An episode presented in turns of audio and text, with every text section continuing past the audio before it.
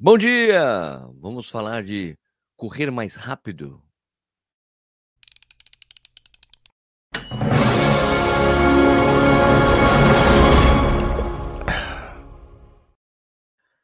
Bom dia de novo, seja bem-vindo, bem-vindo ao Corrida no Ar. Meu nome é Sérgio Rocha. Hoje é sexta-feira, dia 10 de fevereiro de 2023. Sextou, essa é a edição número 125 do programa Café e Corrida. Uma live que rola de segunda a sexta às 6 horas da manhã e depois é, essa live, claro, no YouTube e depois vira podcast que fica disponível nos principais agregadores. Então, se você está assistindo ou ouvindo isso depois da publicação, muitíssimo obrigado. Muitíssimo obrigado aí para quem está ao vivo aqui comigo neste momento. Isso aqui é um, mais um episódio da série de conversas que eu tenho feito com treinadores do Brasil inteiro para saber como é que eles fazem para que seus alunos melhorem sua performance, velocidade, se tornando mais rápidos. Claro que não existe uma resposta certa, mas cada treinador tem a sua metodologia. Hoje a gente vai conhecer do Luciano Monteiro, o mestre Lu da Movibeta, assessoria esportiva Sorocaba, super ligado ali ao canal Corredores. E bati um papo com ele. Vamos ver, simbora. Luciano Monteiro, tudo bem com você? Eu tô bem, e você, Sérgio Rocha? É esquisito alguém te chamar de Luciano Monteiro? É esquisito, mas já chamavam, já me chamaram muito de Luciano Monteiro, né? Depois eu Sua mãe quando tava brava, claro. Luciano não, Monteiro! É, eu tinha apelido na época, eu não lembro como que era o meu apelido, mas não chamava muito pelo Luciano, não. Bom, Luciano Monteiro, mais conhecido como Mestre Lô, super ligado ao canal Corredores, treinador do Mike e a galera ali. Cara, é, obrigado, primeiro, obrigado pelo seu tempo para trocar ideia comigo aqui. Esse, esse quadro que eu faço de como correr mais rápido é aquela, é aquela pegadinha que eu faço para as pessoas entenderem o que é o treinamento de corrida. Não fica só fácil, é um treino, faça esse treino aqui que você vai correr mais rápido. A gente sabe que não funciona assim, né? Mas eu queria conversar com você, Lu, é, sobre como funciona para você quando o aluno chega para aí, porque a gente sabe que tem aquela divisão assessoria, né? Daquele pessoal que só quer qualidade de vida, só quer ficar melhor, e tem aqueles caras que querem melhorar a performance. Como é que funciona quando o cara chega aí, Lu? Bom, primeiramente, obrigado pelo convite, né? Você mandou o convite ontem à noite, né? aquele convite né, de surpresa, assim, foi muito bom, até por sinal. Então, eu agradeço muito o convite de estar aqui discutindo com vocês, é, abordando este assunto que eu acho muito interessante. Eu, particularmente, trabalho é, na assessoria que a gente é tudo pautado em teste, é, a não ser que a pessoa, de fato, ela realmente não queira fazer nenhum teste, mas a gente tenta convencer ela que isso é importante, mas não é nenhuma questão de, de, de performance. Não é só performance. Tem que pensar que teste nunca é só performance. É saúde também. Então, é, aqui eu quero aproveitar e dizer para você que eu também além de ser treinador de corrida, eu também sou um fisiologista. Né? Eu estudei fisiologia, hum. especialização em fisiologia, aplico o teste de VO2, Pô, aquele máscara que todo mundo conhece, que tem um analisador de gás, consumo de oxigênio máximo, limiares metabólicos, eu faço isso já é, na prática há um ano e três meses, aí até com a chancela do Gerson Leite, que muitos conhecem Sim. da rede social, é, avalia aí grandes corredores, triatletas do Brasil. E, então, peraí, você e... é formado em educação física, você tem especialização em fisiologia? Foi isso que você fez? Ou você, como é que funciona? É, eu tenho, na verdade, duas especializações em fisiologia. Uma, lá atrás, quando eu me formei em 2003, 2005, 2003, 2005, pela Unifesp, Universidade Federal de tá. São Paulo. Tenho especialização em triatlon na Unicamp, que foi um pouco antes da pandemia, de 2018, 2019. E tenho é, uma especialização em fisiologia aplicada ao exercício, ao esporte, é, voltada com a ergospirometria, junto ao Gerson Leite, ao é, ao instituto que ele tem hoje, que ele comanda. Então, fez com que eu me gabaritasse, né, adquirisse também um analisador de gases para poder aplicar aqui em Sorocaba. Aqui em Sorocaba região, sou o único que aplica o teste de ergospirometria esportiva, voltado para o esporte, ciclistas, corredores, maior parte dos corredores, triatletas. Então, isso aqui eu já tenho hoje mais ou menos ali uns 110 testes aplicados nesse um ano e três meses. Então, temos uma amostra muito grande. Bacana demais. É, e isso me dá, é, me dá muita informação e bagagem para dizer para vocês que tentar correr mais rápido não é só uma questão de performance, é uma questão de saúde. As pessoas melhores condicionadas são as pessoas que têm mais saúde. Lógico que vocês vão falar assim, pô, mas um, é, um atleta olímpico, um atleta de alto rendimento, um atleta amador bom, ele não tem saúde. Não é bem assim, gente. Tá? Então tem, temos que tomar muito cuidado com essas afirmações. Eu posso dizer que é uma pessoa que tem mais saúde, sim. Lógico, se for ao extremo, esta pessoa ela pode é, ela pode ter dano para a saúde se for excessivo, se não se recuperar, se não cuidar de fato daquilo que é, norteia os princípios da saúde. Né? Então, é importante que a gente entenda que correr mais rápido, sim, vai te ajudar a ter performance, mas também vai te ajudar a ter mais saúde. Né? Pessoas que têm VO2 mais alto é, são pessoas mais saudáveis, são pessoas que vão ter uma vida mais longa também.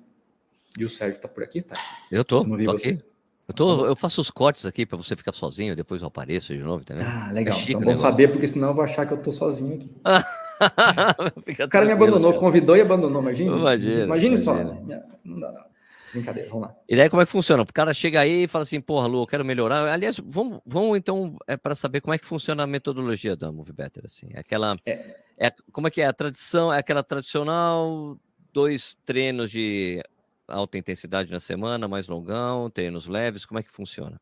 Bom, primeiramente que aqui na assessoria a gente tem uma estrutura, né, um método de treino, uma metodologia de treino que a gente precisa primeiro conhecer, seja quem for esta pessoa. Então tem anamnese, que é o formulário de avaliação, tem entrevista com o treinador que vai estar responsável, ou muitas vezes até entrevista diretamente comigo, dependendo da situação, e ali a gente começa já é, fazer com que o treinamento dessa pessoa seja bem estruturado e individualizado. É, desta forma, a gente vai entender o histórico esportivo da pessoa e aplicar teste que seja compatível à sua condição física naquele momento.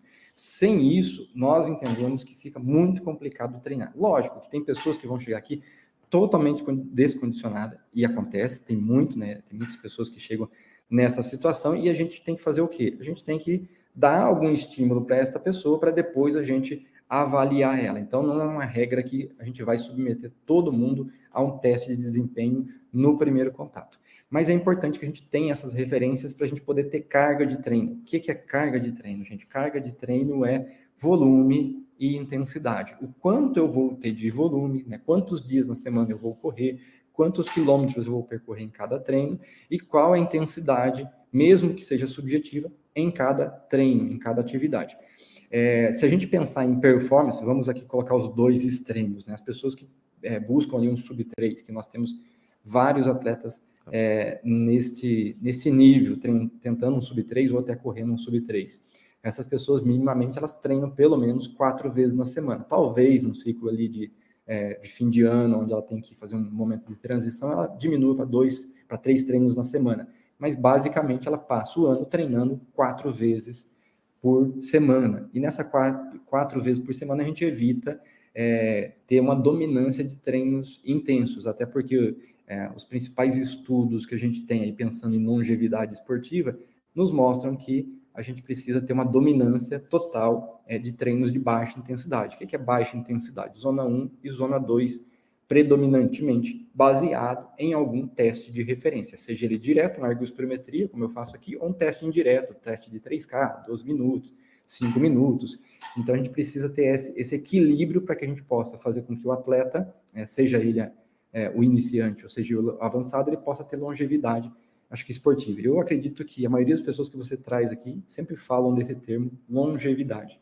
Não adianta nada a gente querer fazer as coisas no imediatismo, porque normalmente acaba é, levando a uma sobrecarga, uma lesão, não é interessante desse ponto de vista. Sem dúvida. Essa estrutura de treino, ela vai estar muito, Sérgio, dividida aí é, de acordo com a capacidade física da pessoa. Então, basicamente, se a gente tivesse que pensar aqui, treino intervalado, treino longo, treino é, regenerativo, se a pessoa treina quatro vezes na semana, a gente pode ter um mix de três tipos de treinos diferentes, treinar em três intensidades diferentes.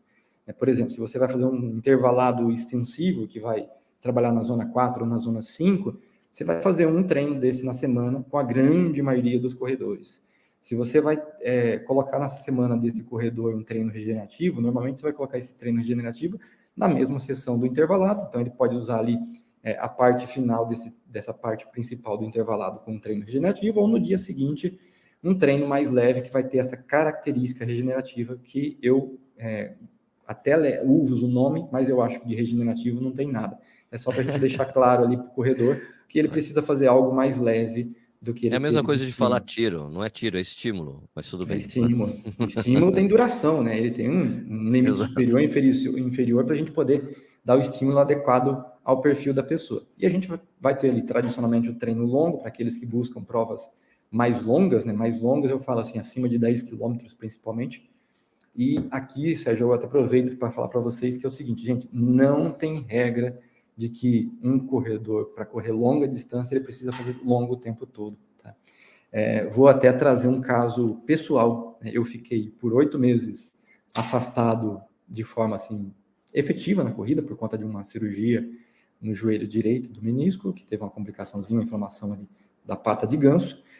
Ah, e você teve pata de ganso? Puta que saco, cara. É uma inflamação, foi... Eu já tive, conheço, fica uma inflamação atrás do, pela parte de trás do joelho, assim, atrás do menisco, né? A minha foi, é, é, e, é, e é curioso que provavelmente nós somos casos, é, assim, raros da medicina. É, anatomia humana, na verdade. A minha, o meu osso, ali onde a pata de ganso insere, o meu osso ele tinha uma protuberância maior. E o médico ah. chegou à conclusão de que é esse atrito ali na, na, no osso estava gerando essa inflamação. Mesmo depois que eu fiz a cirurgia, tomei é, medicamento, não se esperava que essa inflamação continuasse, ela continua. E daí a única saída depois de quatro meses da cirurgia foi fazer uma infiltração naquele tendão. E até hoje eu sinto um pouquinho. Não atrapalha, Caramba. mas eu sinto um pouquinho. É, então ele falou assim: ó, Luciano, trabalho de força, esse tendão aqui você vai ter que estar tá sempre esticando ele para que ele fique menos rígido, né? Tenha menos atrito ali, para que você não tenha problema futuramente. Mas, mas foi, foi isso. E o menisco foi tranquilo com relação a isso. Tá. E eu fiquei esse tempo parado. Quando eu voltei correr efetivamente, falar assim, agora estou treinando efetivamente, sem dor, sem nada, eu treinei apenas é, seis semanas para fazer a ASICS Golden Run, né, o ano passado, e depois mais quatro semanas para fazer Porto Alegre, nos 21K. É, e ali eu vou falar para vocês, o treino mais longo que eu fiz foi de 13 quilômetros. Então, é, é, é, o que vale muito para quem vai correr longas distâncias é a condição física dessa pessoa. E no, é, seu, e caso, de... no seu caso, tinha um lastro também. Tem o lastro, tem que. É, mas são oito meses parado, né, Sérgio? Mas mesmo assim, mas existe um lastro aí. Tem, tem o lastro, lastro, mas oito meses parado é bastante, né? Perna claro, não, sem dúvida nenhuma. Mas é ah. claro que, lógico, que o lastro vai contar. E o fato de você ter um histórico esportivo gigante.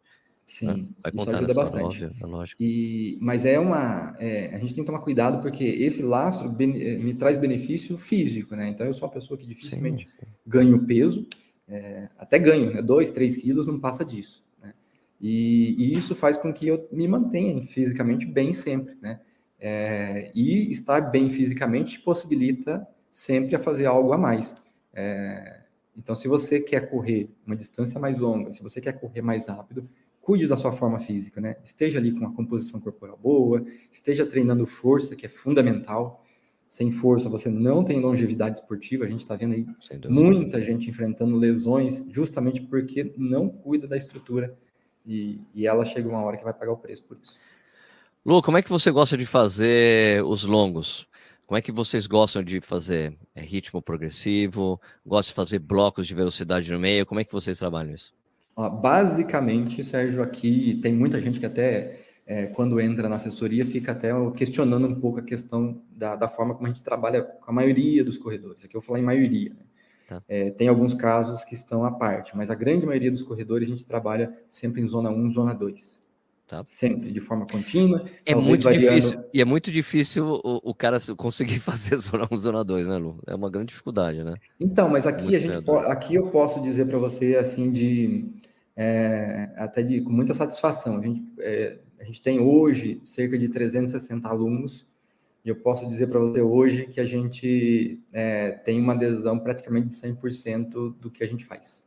Ah, legal. É, é raro... a dificuldade, dificuldade de muitos treinadores é isso, ó, que escuta, o leve é leve, o cara não consegue fazer o leve leve. É, é raro o corredor que, que foge muito, assim, do que a gente preconiza. É raro, é raro mesmo. É. Muitas vezes no começo de um trabalho, porque ainda não se sente confiante né, no que a gente está fazendo, é um pouco mais imediatista, que isso é, gente, isso é humano, é normal. Acontece Sim, claro. com o treinador. O treinador muitas vezes ele pode né, se, é, fazer um processo para ele mesmo ou para outra pessoa até um pouco mais acelerado por conta de ansiedade.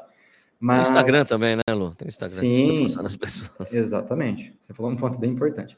Mas eu posso dizer para você aqui que é, com o formato que a gente tem né, de mostrar para ele né, que depois de um certo tempo ele treinando, ele reavaliando, e mesmo ele treinando leve, ele melhora a condição física dele, ele fala: opa, peraí, realmente, eu não preciso me matar para poder melhorar minha forma física. Lógico, vai ter período que vai ter bloco de treino que a gente vai colocar dois treinos intervalados, como você mesmo falou. Né? Então a gente vai colocar lá um, na terça-feira um treino intervalado de, é, sei lá, seis tiros de mil metros em zona 5, e na quinta-feira ele vai fazer um intervalado ativo entre zona 4 e zona 2, por exemplo, que também é um treino bem desafiante.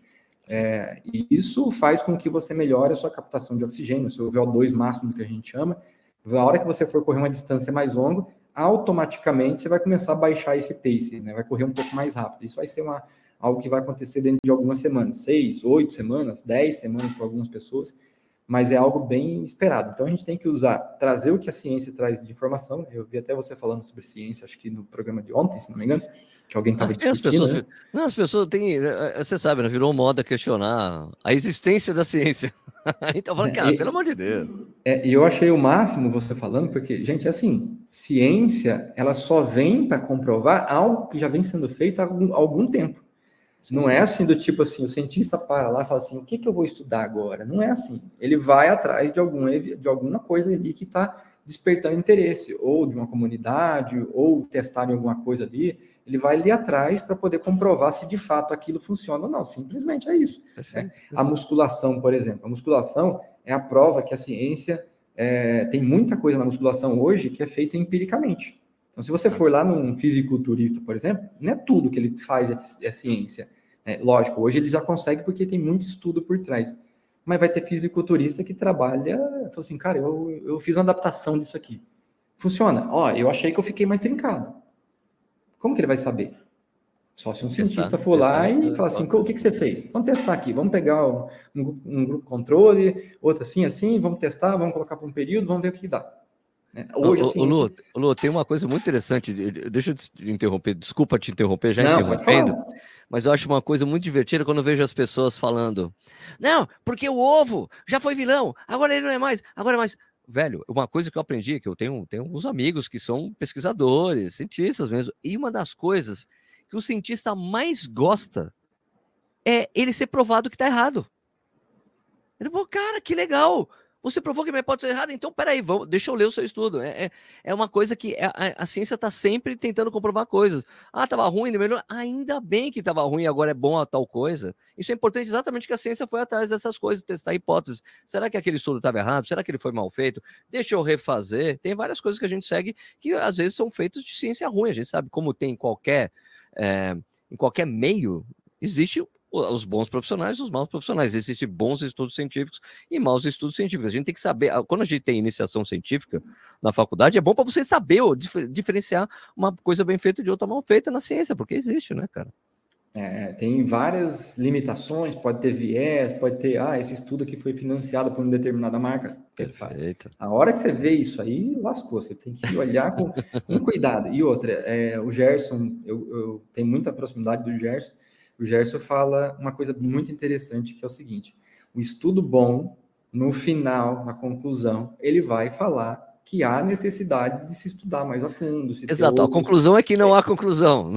É, ontem, por exemplo, a gente tava, a gente tem um grupo aqui que chama Co-work, né, é, científico, que ele lidera, então tem lá o Diagostini participando, o Rodrigo Lobo está participando lá também, Bacana. tem vários treinadores é, bons, renomados participando, médicos esportistas participando desse co-work. E uma das discussões era sobre, é, a de ontem era o tema, um artigo científico que trazia é, informações atuais sobre câimbras. Ah, legal. Olha que interessante. Câimbras. A conclusão que a gente chegou depois de uma hora ali discutindo, vendo o artigo, que não se sabe o que gera câimbra.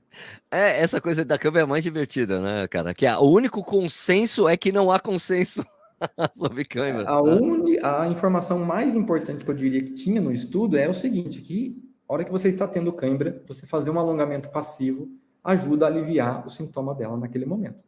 Né? E, lógico, daí você se hidratar, né? se recuperar daquele momento que você está. Simplesmente isso. Agora, o que está causando a cãibra ainda é algo que a ciência vai ter que mostrar com o tempo. É verdade. Paciência. Ca... Né? Treinamento é assim. Claro, claro. Agora me diz, ó, tem uma pergunta que eu faço para todos os treinadores que vêm aqui nesse quadro que eu falo do exemplo do Vanderlei de Oliveira, com quem eu treinei vários anos, e ele tinha um treino que era a marca registrada dele, que eram blocos de tiros de 400. blocos de quatro tiros de 400 metros, com 45 segundos entre os tiros, dois minutos entre as séries, né, entre esses blocos. Que era um treino que era, que era o treino é a cara do Vanderlei. Tem algum treino intervalado que você pode dizer que é a cara da Move Better? Olha, eu uso muitos clássicos, né, que a gente tem aqui, os ativos e os passivos, a gente usa bastante isso.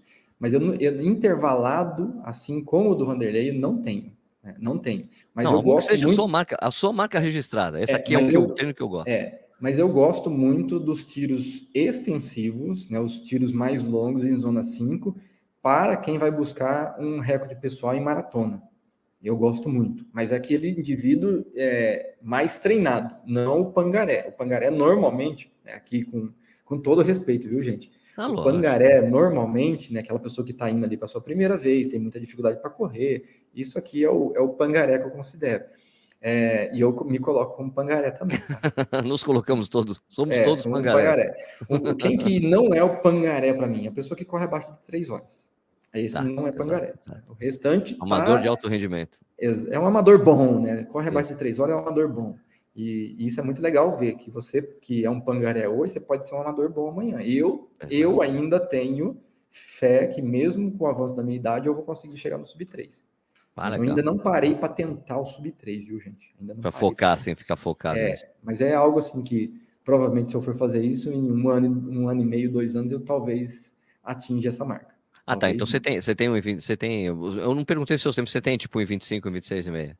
Já eu tenho, isso? não, na meia, rapaz, faz tempo que eu não faço prova assim. Eu tive o nascimento do meu filho, ficou tudo mais. Ah, não, claro, difícil, claro, né? não, a gente tem, a vida da gente é assim mesmo. É, então, minha melhor meia é 1,34. Mas esse ano em Porto Alegre eu vou para fazer um abaixo de 1 hora e 30.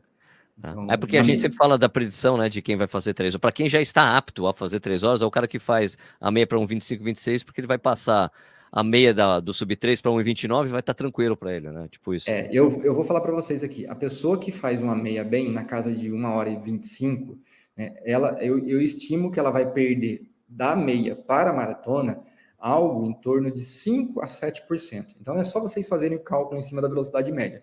Pega a velocidade média da pessoa, coloca ali 5 a 7% a menos na velocidade média e vê quanto vai dar o tempo. Lógico, percurso favorável, condição climática favorável, tem que estar tudo redondinho. Se tiver tudo redondinho, se colocar 5 a 7% e deu sub 3, você pode tentar que vai dar certo, tá?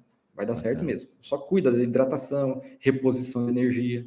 Os nossos alunos que foram para Porto Alegre ano passado, em média, Sérgio, em média, consumiram 7 sachês de 20 gramas de carboidrato.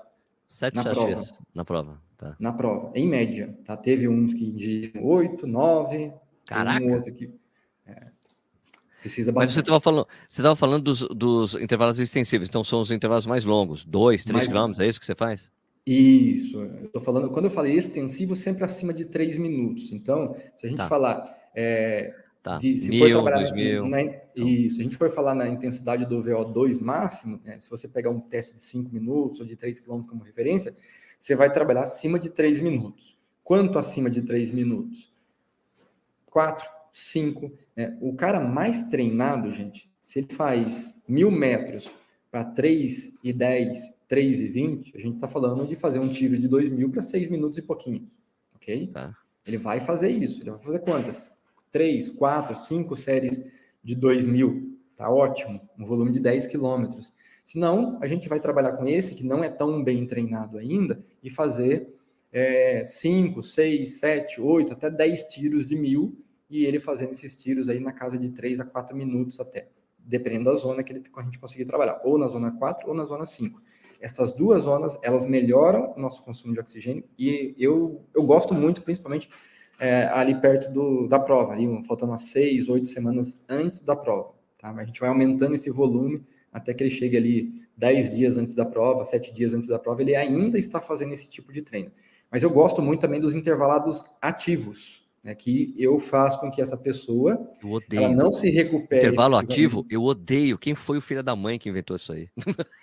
eu acho, eu, para você ter ideia, é, é muito eficiente. Eu, é muito eu, eficiente. Fiz, eu cheguei a fazer dois treinos desse é, antes das duas meias que eu fiz o ano passado. É, dois treinos assim por semana. Só que eu trabalhava com um volume um pouco menor de cada sessão, para não ser tão tá. desgastante metabolicamente.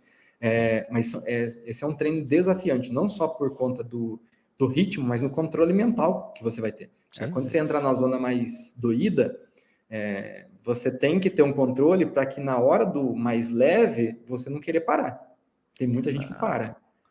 É, aí ele não sabe lidar com a intensidade mais leve, né, ele acaba muitas vezes fazendo o leve dele ficar mais forte do que deveria, ele se confunde tudo. Então é um baita de um treino, não só para treinar essa tolerância ao esforço mais intenso, mas também para treinar a sua percepção do esforço, de saber qual que é o pace mais forte, qual que é o pace mais leve.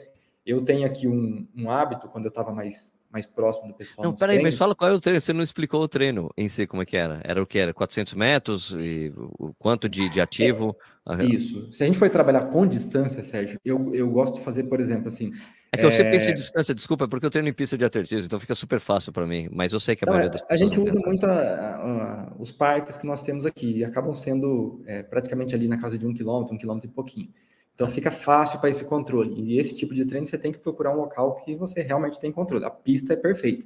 É, numa pista, por exemplo, como o Sérgio usa, usa, eu faço 400 ritmo forte e faço 600 na zona 2. Então, tá. esses 400 a gente não vai para uma zona muito forte. A gente vai ficar ali entre zona 4 e zona 5 no máximo, né, se usar o pace como referência. Se você tiver uma, um teste direto, uma ergospirometria, que você atingiu uma frequência cardíaca máxima, você pode, o indivíduo mais treinado, usar a frequência como uma referência. Fica legal também. Né? Mas eu gosto muito dessa dinâmica de fazer um tiro intenso na zona 4, zona 5 e recuperar na zona 2 um pouco mais do que você fez o tiro intenso. Então, se você fez 400, recuperar 500 ou 600 metros e fazer de novo. Fazer esse ciclo aí por 6, 8, 10 vezes é um baita de um treino. Eu gosto esse, muito. Esse treino aí, Lu, é o treino Denorex, cara. Por que Denorex? Você lembra do Denorex? Você, não é, você é muito novo, né? Que ano você nasceu? Eu nasci em 80. Ah, você não vai lembrar disso. Tinha uma propaganda, uma época no Brasil, tinha aquela época, da, aquela época de ouro da publicidade brasileira, em que tinha, tinha esse Denorex que era um, era um anticaspa, mas era um shampoo ah. anticaspa. E daí o slogan era assim: parece mas não é. Parece shampoo, mas não é um anticaspa. Esse hum. treino que você hum. falou foi o treino que eu fiz hoje, muito parecido com esse. É um treino que quando você olha assim na planilha, pô, esse treino é fácil. Mas não é. Não, Porque conforme é. vai passando as repetições, vai ficando cada vez mais difícil. É impressionante. E é exatamente por você ter que controlar, fazer o controle do ritmo que deixa ele mais desafiante. Eu achei muito legal. É, nesse tipo de treino, uma tendência muito grande da pessoa, na hora que ela estiver na parte leve, ou ela errar a mão e correr um pouco mais forte, né, com pace mais baixo, ou ela aliviar muito, que não dá para ela aliviar muito, porque a ideia do treino, Show. a proposta do treino é fazer com que você se desafie, né? Tolere mais o esforço intenso. Perfeito. É por isso que não é um treino que você pode ficar mais do que uma hora fazendo ele, entendeu? É, sim, sim, sim. Você vai ter um desgaste metabólico muito grande. É um treino que é, eu gosto de fazer, mas eu sempre indico as pessoas tá repondo o carboidrato durante, para não perder muita qualidade, né? a tendência de quebrar. E não dá para ser feito por pessoas que estão iniciando é, na corrida. Tem que ser uma pessoa Isso, já mais exige treinada. conhecimento, exige conhecimento de ritmo mesmo. Né? Sim, e eu, eu, o legal é que este tipo de treino, além de ter o benefício fisiológico, ele tem o benefício de te ensinar a controlar, né? Você vai aprender na marra, literalmente. Você vai aprender ali na prática é, a controlar mais o seu ritmo. Lu, se você tivesse que dar um conselho para um corredor hoje, qual seria o melhor conselho que você poderia dar para ele? Conselho, vai com calma, pensa no longo prazo, né? Tipo investimento, pensa no longo prazo. Não acho que o Bitcoin vai res resolver sua vida. tá? Então não acho que o treino é, paulada toda semana vai resolver sua vida. Esse não é um caminho mais eficaz. E entenda que mesmo você é, começando um ciclo ou começando um treinamento, por exemplo, você precisa treinar mais volume, né, fazer esse volume ficar mais alto ao longo de semanas ou meses, para que depois você tenha condições né, de suportar um, uma carga de treino, né, ou tipos de treino mais intenso, é, para que você possa de fato melhorar ainda mais. E pensar que é ao longo do tempo. É, se você tiver formas de mensurar, sempre é melhor. Então, vai com calma, pensa no longo prazo e, e deixa o seu corpo primeiro melhorar com baixa moderada intensidade. É, Luciano falou, Monteiro, você, pode, falar, falou, pode falar. Ó, deixa eu complementar. Você falou claro, do, de um treino que eu gosto, né, de intervalado, sim, mas sim, tem um treino contínuo que eu sempre gosto de testar as pessoas. Ah. Por que, que é testar as pessoas num treino contínuo? E esse treino contínuo é um longo, né? Aquele longo do fim de semana. Aqui eu até sugiro que vocês façam isso. Para que vocês saibam se o treino longo está adequado para vocês, vocês vão fazer uma coisa muito simples. Qual que é o seu treino longo do fim de semana, Sérgio? É 21. É que eu vou, eu vou participar de uma prova. Mas assim, mas eu entro, mas eu só que eu entro em prova para treinar. Muitas vezes que eu sou chamado para muitas provas, eu vou lá, eu vou lá e treino. Qual que é a prova? É os 21 quilômetros lá da, da maratona do vinho em Bento Gonçalves. Uma altimetria né? bem, altimetria meio violenta. Acho que se não me engano são é... 800 de ganho só para os 21. Então lá não vai ser legal. Mas vamos dizer que o Sérgio fosse fazer uma prova plana, né? Ou um treino no plano, é, e ele ia correr 21 quilômetros. Este último quilômetro, o 21, é, para a gente saber se o Sérgio estava correndo na intensidade legal para um treino longo, é falar assim, Sérgio, você vai correr os 20 quilômetros numa zona confortável para você. Né? Que é o que a gente espera, um treino mais sim, longo, sim, sim. confortável. Não é para ser desgastante, não é para ser doído. E para a gente saber se de fato estava confortável para o Sérgio, Sérgio, o último quilômetro, você vai fazer um esforço intenso, contínuo, por um quilômetro. Ou seja, sem variar o seu esforço nesse último quilômetro. Você corre 20 quilômetros, uh. leve, confortável, sem dificuldade na respiração, conversando ali com o um amigo, e o último quilômetro você vai fazer intenso e constante. Pega o pace médio do último quilômetro e compara com o médio dos 20 quilômetros no mínimo, tem que dar um minuto de diferença nesse pace médio. Senão, você não está treinando da forma certa. Ah, legal, um bom teste para a gente fazer aí.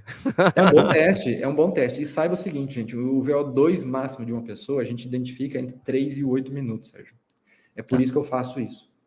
Se a pessoa estiver na zona certa, num treino longo, ela vai fazer quase um teste de 5 minutos no último quilômetro. Não importa a distância.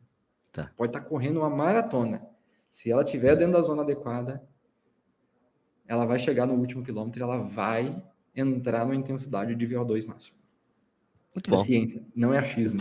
Achismo, tá certíssimo. Luciano Monteiro, eu queria agradecer muito você ter dado seus, passar um pouco dos seus conhecimentos para a gente. Eu vou deixar na descrição aqui desse vídeo é, todos os contatos da Movimetro, caso o pessoal queira treinar com você, fique à vontade. Quer só dar o seu último recado? Não, gente, aproveite a corrida. A corrida é algo extremamente prazeroso, desafiante. Vejam a corrida não apenas como um troféu, mas algo que vai ajudar vocês no dia a dia, vai ajudar vocês a terem uma vida mais saudável, bons relacionamentos, né? Por mais que você tome uma cervejinha ali no final do treino, numa prova, mas pode ter certeza que você é muito mais saudável, você tem muito mais alegria no coração, você vive melhor do que aqueles que optaram por ficar simplesmente no sofá. É isso. Valeu, mestre Lu. Obrigado, gente. Obrigado pelo convite. Um abraço a todos. Esse foi o papo com o mestre Lu, Luciano Monteiro, da Move Better, Move Better Sorocaba, super ligado ali ao, é, ao canal Corredores. Foi muito bacana o papo com ele. Valeu, mestre Lu. Obrigado novamente. De novo, todos os dados da Move Better estão aí na descrição, na descrição, caso você queira treinar com eles. Ok, agora vamos rapidinho falar um bom dia para todo mundo que está aqui primeiro. Tem muita gente ao vivo aqui, caramba, muito legal.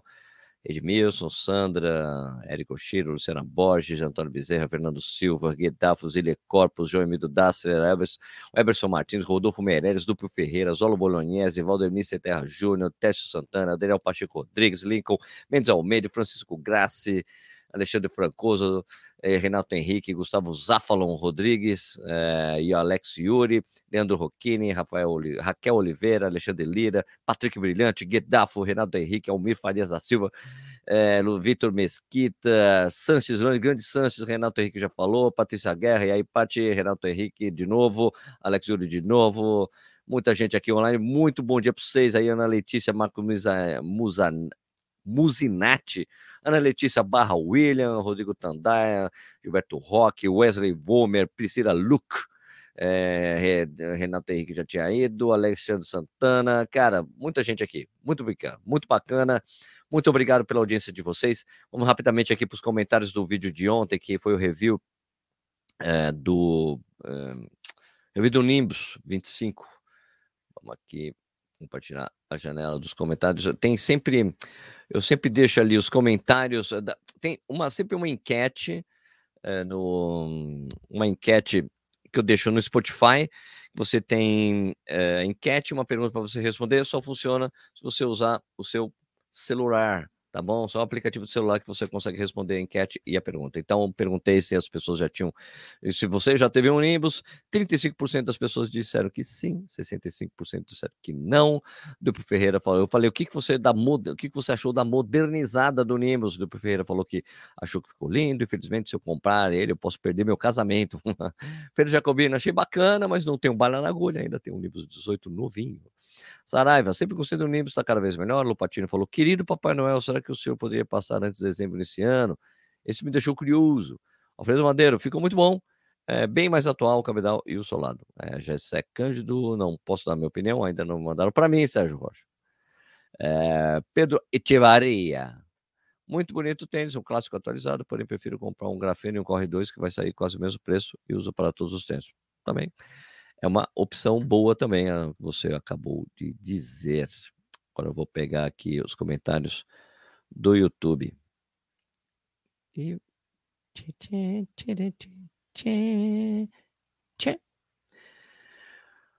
Vamos lá. Um, Simone Minetec falou: no final do ano passado, estava indo para uma corrida de táxi. O motorista começou a contar para mim sobre a sua relação com a corrida, como ele fazia para encaixar os treinos na vida difícil de quem passa o dia todo rodando na cidade, para conseguir colocar os dois filhos na faculdade. Em dado momento, ele me contou com muito orgulho que havia acabado de comprar o primeiro Ultra Boost eu acho um tênis pesado demais. Vou falar isso? Claro que não. Ele estava tão feliz planejando sua segunda maratona, curtia a felicidade dele, desejei toda a sorte do mundo e que torcia para nos encontrarmos em uma corrida. Ele falou que sonhava com a São Silvestre, disse que devia.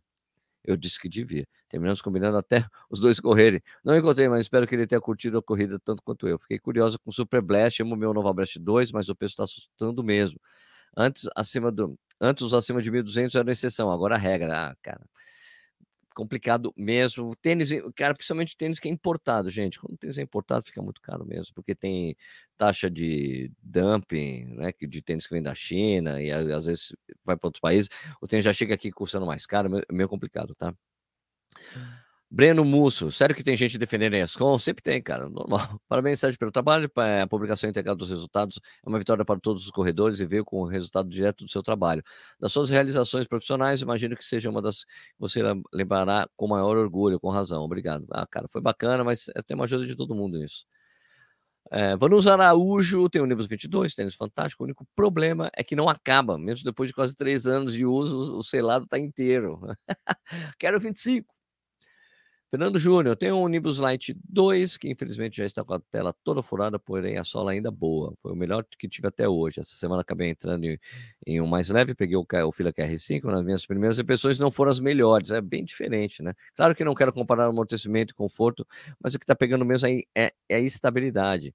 Achei que minha pisada com ele estava meio instável, assim, além de ter dado uma bolha no calcanhar direito. Ih, vamos ver se vai se ajustar com o tempo. Pois sair de um tênis com a sola mais larga para um estreito foi grande diferença. Valeu pelo conteúdo, Sérgio. É claro, é bem diferente os dois tênis, né? Você foi de 8 para 80. É, Jairo Bauer. Sérgio, infelizmente essas coisas acontecem cada dia mais, as marcas perdem seus valores. É, Big House. Sérgio, por que você não rodou 100 km com ele costume antes do review? Achei, acho que é sempre importante expor o review todos que buscam a melhor relação custo-benefício. Parabéns pelo conteúdo. Um, expor no review que todos buscam. Mas, mas aí eu não posso fazer review só com tênis custo-benefício, cara. Não posso. E eu não fiz 100 km, eu fiz 89. Às vezes não dá para fazer, não dá mais para fazer. Assim, que tem muito tênis aqui para fazer review. Se eu faço, se eu deixar 100 km, eu não, as coisas começam a acumular e eu acabo não dando conta de fazer review, porque eu que faço review pessoalmente todos. É, eu tenho que mandar tênis para o nicho para ele me ajudar nisso, claro, óbvio. Mas por enquanto eu tenho que diminuir um pouco a quilometragem, 70 km, 80, 100 km já tá bom. Entre 70 e 100 eu acho bacana. Bom, isso aí, pessoal. Eu queria então terminando. Ah, lembrando que eu viajo é, hoje para Bento Gonçalves. O programa de segunda-feira vai ser diretamente de lá. Eu acho que eu consigo fazer lá antes de sair para voltar para o aeroporto em Porto Alegre. Vou correr lá os 21K da Maratona do Vinho. Vai ser muito legal essa experiência. Estou super animado com essa viagem. Já vi que tem um monte de amigo indo para essa prova, principalmente os doidos que correm todas as maratonas que existem. Eu vou fazer os 21, vou fazer a corrida Kids. bueno, então é isso aí. É, minha gente, só fechando aqui o programa. Cadê meu fechamento? O Café e Corrida vai ficar por aqui. Se você acha que. Ah, uh, antes, por favor, tem o, o a comunidade que a gente tem no WhatsApp, com diversos grupos. Tem grupo para você divulgar seu Instagram, seu trabalho no YouTube, grupo para você divulgar evento, para falar sobre treinamento, lesões, eh, falar sobre o café e corrida, falar sobre treinamento. Cara, tá muito animado, tem mais de mil pessoas na comunidade. Uh, todos os links, o link para cada comunidade individual está na descrição desse vídeo, também na legenda podcast. Entra lá que é bacana, uns papos super legais. E eu estou monitorando bastante para não ter abusos. Então, ó, cara, eu acho que está sendo super bacana essa comunidade que a gente criou lá. Tem um grupo para divulgar cupons e links de parceiro do Corrida lá. É, cara, ó, entra lá que vai ser bacana, tá? Links na descrição para todos. Bom final de semana para você. Ah, aliás, bom dia para você, bom dia de trabalho, bom dia de estudo, bom dia, bom treino para você e um excelente final de semana para quem for treinar ou que, para quem for competir. A gente se vê de novo na segunda-feira às 6 horas da manhã. Obrigado pela audiência, pessoal.